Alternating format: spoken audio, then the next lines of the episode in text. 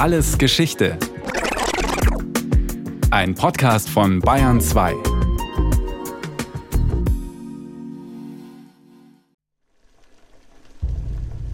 Im Wasserbad. Ein feines Gewebe. Etwas darin eingewickelt. Ein Gegenstand. Vier Inch zu zwei.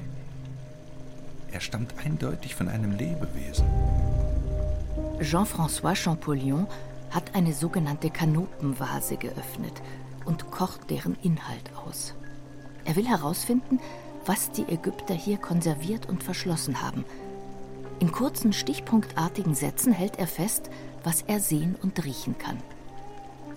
Faseriges Gewebe, im Schein der Lampe Geruch von Lebendigem. Er haftet an dem von etwas Lebendigem stammenden Gegenstand und steigt warm vom Balsam hoch, sinkt ab zu der schwarzen Kohle, die man auf dem Boden des Gefäßes findet. Der Gegenstand ist durchtränkt und überdeckt mit einer dicken Balsamschicht, einfach in ein Tuch gewickelt. Zwei kleine Splitter von seegrünem ägyptischem Porzellan. Es ist von der Leber, dem Großhirn oder dem Kleinhirn. Die Szene erzählt von einer hervorstechenden Charaktereigenschaft des französischen Forschers. Zeit seines Lebens ging er den Dingen im wahrsten Sinne des Wortes auf den Grund. Mit seiner Vermutung über den Inhalt der geöffneten Kanope lag er übrigens richtig, denn tatsächlich enthielt das Gefäß eine Leber. 1812, im Alter von gerade einmal 22 Jahren, war Jean-François Champollion bereits Professor für alte Geschichte in Grenoble und stellvertretender Leiter der dortigen Bibliothek, zu der ein kleines Museum mit ägyptischen Mumien und Kanopen gehörte. Diese nahm sich Champollion der Reihe nach vor. Sein Interesse für die altägyptische und mit ihr verwandte Kulturen hatte er bereits als Schüler entdeckt. Als 13-Jähriger hatte er angefangen, mehrere altorientalische Sprachen zu lernen, und als Student in Paris hatte er sich auch Arabisch, Koptisch und Persisch beigebracht. Silvia Schoske, Leiterin des Ägyptischen Museums in München. Seine Eltern haben ihn machen lassen oder waren halt so wenig an ihm interessiert, dass sie auch nichts dagegen gehabt haben, dass er nun nicht unbedingt einen Beruf zum Broterwerb erwählt hat, sondern dass er sich da seiner Leidenschaft widmen durfte. Allerdings Bücher waren im Hause Champollion zur Genüge vorhanden, denn der Vater betrieb in der südfranzösischen Kleinstadt Figeac einen Buchladen. Wesentlich unterstützte Jean-François von Anfang an sein 13 Jahre älterer Bruder Jacques Joseph. Er besorgte ihm einen Privatlehrer, der wohl, heute würde man es mit Methoden der Waldorfschule vergleichen, Champollion vor allem auf Spaziergängen in der Natur unterrichtete und seinen Schüler weitgehend selbst entscheiden ließ, was auf den Stundenplan kam. Bereits mit 17 hielt Champollion einen Vortrag über die Verwandtschaft zwischen dem Koptischen und den Hieroglyphen, und schließlich arbeitete er als junger Professor in Grenoble besessen an der Entzifferung dieser altägyptischen Schrift. Besessen, der Erste zu sein, der wesentliche Erkenntnisse an die Öffentlichkeit brachte und getrieben von der Angst, ein Konkurrent könnte ihm zuvorkommen. Dieser Fanatismus zeigt sich ja schon in seinem Werdegang, dass er alles getan hat, von dem er glaubte, es könnte ihn zur Entzifferung der Hieroglyphen bringen, aber dass er, ich sag mal, andere Dinge eigentlich außen vor gelassen hat. Sein Familienleben war sicherlich nicht sehr ausgeprägt, das ist ihm eigentlich alles relativ egal gewesen. Seine einzige wirklich langjährige soziale Bindung war sein älterer Bruder, der ihn ja auch gefördert hat, der letztendlich einen Teil seiner Arbeiten ja dann nach seinem Tod auch herausgegeben hat. Heute würde man so jemanden wahrscheinlich zumindest mit dem Begriff Workaholic belegen oder ihn vielleicht sogar als Nerd oder sowas ähnliches bezeichnen. Er war unglaublich konsequent, aber natürlich auch mit gewissen Scheuklappen versehen. Was dazu führte, dass er auch immer wieder klaren Irrtümern unterlag, wie zum Beispiel die Etrusker wären die Vorfahren der Ägypter und das Etruskische mit jener Sprache verwandt, die es zu entschlüsseln galt. Außerdem hielt er zunächst an der weit verbreiteten Fehlannahme fest, Hieroglyphen seien reine Bildzeichen, also repräsentierten den dargestellten Gegenstand oder deuteten symbolisch auf eine mit ihm verbundene Eigenschaft. Es war üblich, etwa eine Schlange als Ausdruck von Falschheit zu interpretieren. Grundlage von Champollion's Forschungen war eine Kopie des sogenannten Steins von Rosette, eine Platte aus granitähnlichem Gestein. Sie wurde 1799 bei Napoleons Ägypten-Expedition gefunden und enthält einen Text in drei verschiedenen Schriften, ganz oben Hieroglyphen, darunter Demotisch und zuunterst Griechisch. Wobei die Hieroglyphen und das Demotische dieselbe Sprache repräsentieren und nur zwei verschiedene Schriftarten der Sprache der Ägypter wiedergeben. Heute befindet sich der Stein im British Museum in London. Dorthin gelangte er, weil die Engländer ihn den Franzosen abgenommen hatten, als Kriegstrophäe nach Napoleons verlorenem Feldzug in Ägypten. War den Findern des Steins seine Bedeutung bereits bewusst? Die Antwort steht in der 1818 veröffentlichten Schrift des Münchner Universalwissenschaftlers und Archäologen Friedrich von Schlichtegroll über die bei Rosette in Ägypten gefundene dreifache Inschrift.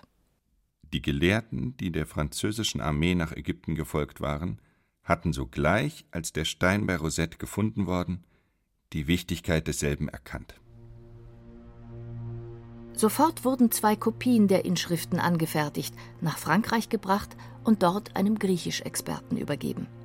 Schlichtegroll selbst hat übrigens wenig später, als erster Direktor der Bayerischen Akademie der Wissenschaften, nach dem neuesten Verfahren der Lithografie möglichst viele Kopien in Umlauf bringen lassen, damit umso mehr Wissenschaftler sich mit der Übersetzung beschäftigen konnten.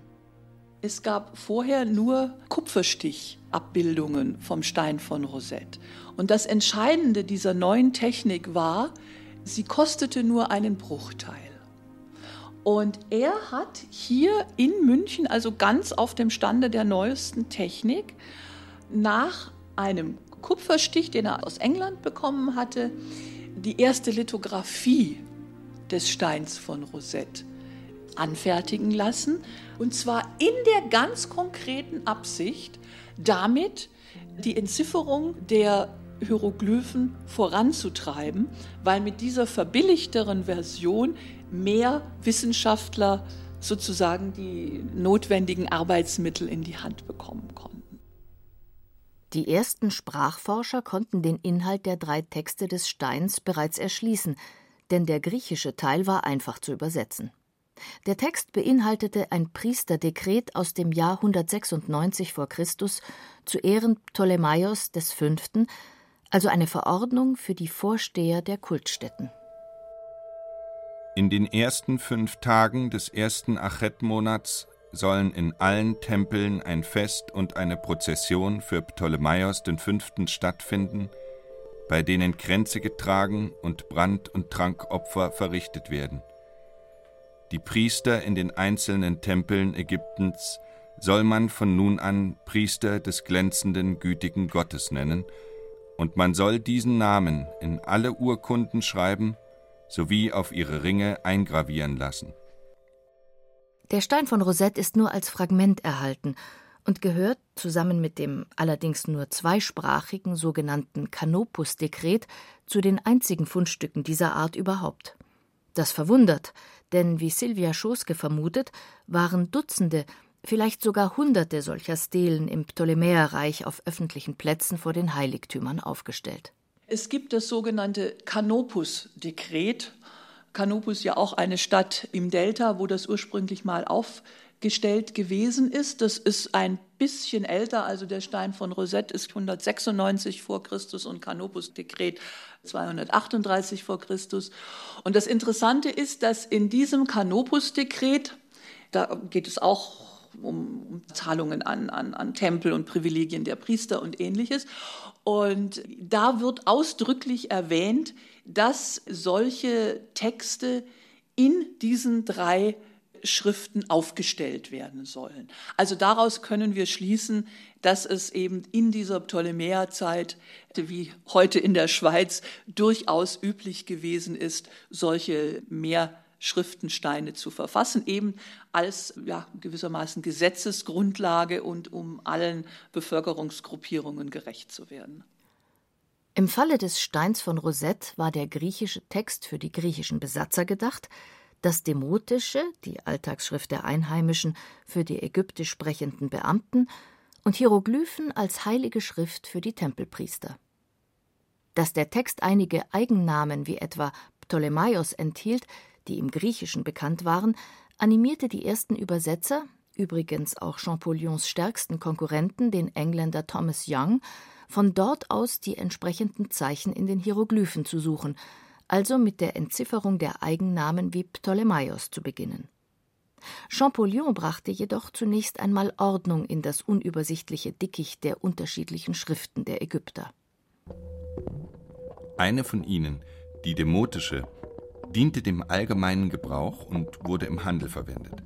Die zweite, die hieratische, diente dazu, liturgische Sachverhalte zu beschreiben und wurde nur von der gebildeten Klasse des Volkes verstanden zusammen mit der hieroglyphischen Schrift, die streng genommen nur eine monumentale, das heißt eine Denkmals- und Grabmalsschrift war. Das Wissen um die altägyptische Sprache und Schrift ist in der Spätantike verloren gegangen. Und in dieser Zeit entstanden die ersten Schriften, die ersten Publikationen, die das Altägyptische mythisch fantastisch angegangen sind.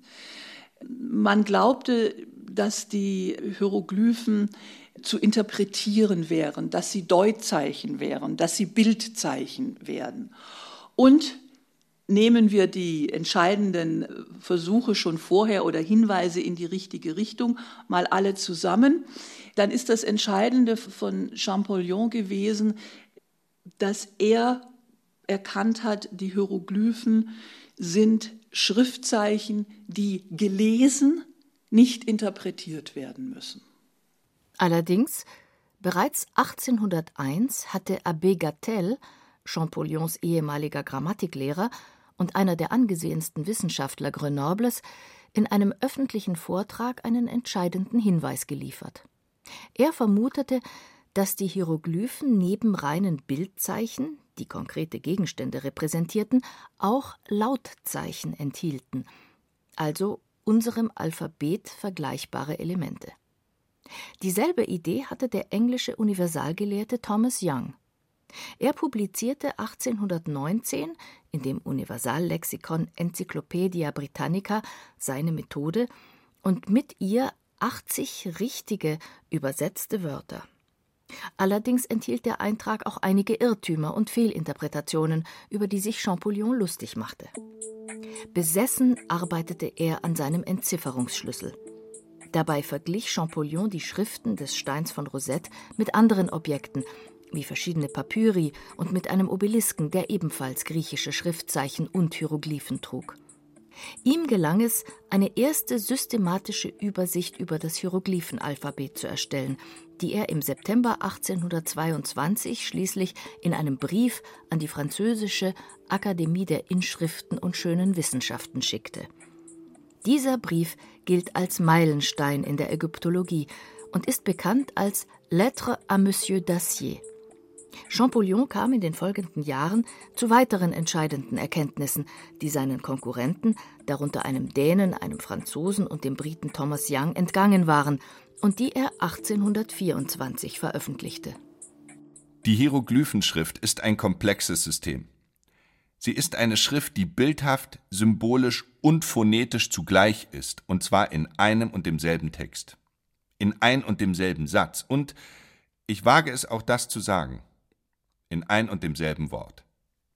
Außerdem fand er heraus, dass es eine Konsonantenschrift ist, dass keine Vokale geschrieben werden, dass es Konsonantenzeichen gibt, die einen, zwei, drei oder mehr Konsonanten bezeichnen. Dass es aber gleichzeitig Determinative, so sagen wir heute, Deutzeichen gibt, die eine vorangegangene Gruppe von Schriftzeichen erklären, aber keinen eigenen Lautwert haben, also nicht gelesen werden. Diese Deutzeichen funktionieren so, wie heute grafische Piktogramme gestaltet sind. So verweist etwa eine sitzende Frau am Ende eines Namens darauf, dass es sich um einen Frauennamen handelt, oder ein vereinfachter Grundriss einer Stadt zeigt an, dass eine solche gemeint ist. Besondere Schwierigkeiten hat allen frühen Sprachforschern die Tatsache bereitet, dass die Schrift, wie auch das Arabische oder Hebräische, ohne Vokale auskommt. Daher ähneln sich viele Begriffe und Wörter. Sie können erst eindeutig unterschieden werden, wenn ihnen der Schreiber ein Determinativ zuordnet. Nicht genug. Nachdem das Altägyptische als Zierschrift auch eine dekorativ-grafische Komponente hat und häufig in Rechtecken angeordnet war, fügte ein Schreiber, etwa wenn bei der Anordnung der Hieroglyphen ein Freiraum entstand, einfach noch ein Zeichen hinzu, auch wenn dieses für das Verständnis des Wortes nicht notwendig war. Beispielsweise doppelte er einen Konsonanten, indem er ihn auf zwei verschiedene Arten schrieb. Letzteres hat Champollion allerdings noch nicht erkannt, wie die Ägyptologin Sylvia Schoske erklärt. Das nennen wir phonetische Ergänzung und das hat erst eigentlich sein großer Nachfolger, der übrigens interessanterweise auf den Tag 20 Jahre nach ihm geboren wurde, auch am 23. Dezember, Richard Lepsius, dann herausgefunden. Das war sozusagen der letzte große Schritt. Champollion hat dazu die Grundlagen geliefert, aber den Stein von Rosette konnte er noch nicht in Gänze entschlüsseln. Vielleicht wäre er, wenn er 20 Jahre älter gewesen wäre, in der Lage gewesen, ihn wirklich komplett zu übersetzen. Wir müssen uns vor allen Dingen von einer Sache freimachen, dass mit der Entzifferung durch Champollion ganz plötzlich alle Texte gelesen werden konnten. Das ist so ein Irrtum, dass man immer meint, aha, 1822, die Entzifferung der Hieroglyphen und damit lagen mit einem Schlag alle Texte vor. Das hat Jahrzehnte gedauert. Die Erforschung der ägyptischen Kultur wurde Champollions Lebensaufgabe. Er sorgte als Leiter der ägyptischen Abteilung des Louvre für entscheidende Neuankäufe und 1828 durfte er zu seiner ersten und letzten Ägyptenreise aufbrechen, ein ungemein umfangreiches Expeditionsprojekt planen und leiten. Dieses hatten auf höchster diplomatischer Ebene der französische König Charles X Philippe und Muhammad Ali Pascha, offiziell Gouverneur der osmanischen Provinz, inoffiziell quasi Alleinherrscher Ägyptens, ausgehandelt. Champollion legte mehr als 20 Stationen zwischen Kairo, Alexandria und Abu Simbel fest. Seine Begeisterung für Ägypten und seine Kultur ging so weit, dass er sich während der Reise einen Bart wachsen ließ, einheimische Kleider trug, wie den typischen offenen Kapuzenmantel, und sogar täglich Nilwasser trank, obwohl er sicher wusste, wie gesundheitsgefährlich das war. Vor Ort zeichnete Champollion die Bauwerke ab und machte sich umfangreiche Notizen. Er schrieb sogar Tagebuch. Allerdings weisen die Einträge eine Lücke von fast zwei Wochen auf, was für den entdeckungssüchtigen Champollion ungewöhnlich ist. Vielleicht war er in dieser Zeit krank denn seit seiner Jugend überanstrengte er sich regelmäßig und litt daher an Schwächeattacken, Fieber und Atembeschwerden. Sicher machten ihm die Feuchtigkeit des Nildeltas und die stickige Luft in den Grabkammern zu schaffen. Während der Exkursion soll er einen so starken Gichtanfall erlitten haben, dass er nicht mehr gehen konnte und Helfer ihn mehrere Tage lang tragen mussten. Bestimmt gönnte er sich kaum Pausen, denn jeder Tag erwartete ihn mit einer Offenbarung, wie dieser, dem großen Tempel von Abu Simbel. Er ist ein Wunderwerk, das selbst in Theben alles in den Schatten stellen würde. Die Mühen, die es gekostet haben muss, ihn in den Fels zu schlagen, übersteigen die Fantasie. Es ist ein hartes Stück Arbeit, ihn zu besichtigen. Ich entkleidete mich beinahe vollständig bis auf mein arabisches Unterhemd und meine langen leinenen Unterhosen und gelangte kriechend an die kleine Öffnung einer Tür. Ich glaubte am Eingang eines Backofens zu sein, und als ich mich ganz in den Tempel hineingeschoben hatte, befand ich mich in einer Atmosphäre von 52 Grad Hitze. Rossellini, Ricci und ich und einer unserer Araber durchquerten diesen erstaunlichen Felsenbau, wobei jeder eine Kerze in der Hand hielt. Der erste Raum wird von acht Pfeilern getragen, vor denen ebenso viele Kolossalstatuen stehen, jede 30 Fuß groß, die Ramses den Großen darstellen. Diese Eindrücke von seinem Besuch Abu Simbels schrieb Champollion zu Neujahr 1829 an seinen Bruder. In Ägypten selbst hat er dann sicherlich auch aus gesundheitlichen Gründen Schwierigkeiten bekommen und da war es dann irgendwann auch mal mit seiner Begeisterung für alles Ägyptische vorbei und schreibt eben in einem Brief auch sehr deutlich, dass er am Ende ist, dass er das alles nicht mehr sehen will und dass er nur noch eins will nach Paris zurück. Als Leiterin des Ägyptischen Museums in München bedauert Silvia Schoske, dass auch die Grundlagen der Hieroglyphenschrift unter den Besuchern, also unter den interessierten Laien, kaum bekannt sind. Schauen Sie, wie viele griechische Klassiker ihren Niederschlag gefunden haben bei Goethe und bei Schiller, die natürlich die griechischen Philosophen und Schriftsteller alle aus dem FF gekannt haben. Zu diesem Zeitpunkt war das Wissen über Altägypten in diesem Bezug wirklich gleich null. Die Ägypter hatten ein weites literarisches Repertoire. Sie schrieben nicht nur die bekannten Totenbücher, sondern auch Märchen, Erzählungen, Lyrik, Liebeslieder, Autobiografien, Briefe, medizinische Texte, Lebenslehren und sogar Satiren über einzelne Berufsgruppen. Wenn Sie bei uns im Museum in den entsprechenden Raum gehen, Text und Sprache, werden Sie dort eine Medienstation finden, in der wir nicht nur die wichtigsten Stationen der Entzifferungsgeschichte aufführen, sondern auch vorstellen, übrigens dann natürlich auch im Original in den Vitrinen, welche Textgattungen es gegeben hat, mit vielen, vielen Übersetzungen, wie die Hieroglyphen funktionieren und wie sich die Schrift im Verlauf von drei Jahrtausenden entwickelt hat. Dazu gehört auch dass die Hieroglyphen in verschiedene Leserichtungen vertikal und horizontal angeordnet werden können und sogar ein eigenes Grammatiksystem enthalten, was übrigens Champollion bereits erkannt hat. Auf den Punkt gebracht? Hieroglyphen können einfach sehr, sehr viel mehr als zum Beispiel unsere Buchstaben.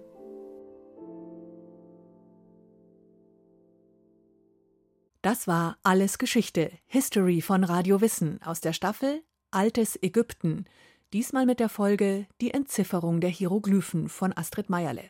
Gesprochen haben Irina Wanker und Steven Scharf. In der Technik war Clemens Kamp, Regie Christiane Klenz, Redaktion Thomas Morawetz. Und von uns gibt's natürlich noch viel mehr. Wenn Sie nichts mehr verpassen wollen, abonnieren Sie den Podcast Alles Geschichte, History von Radio Wissen unter bayern2.de slash allesgeschichte und überall, wo es Podcasts gibt.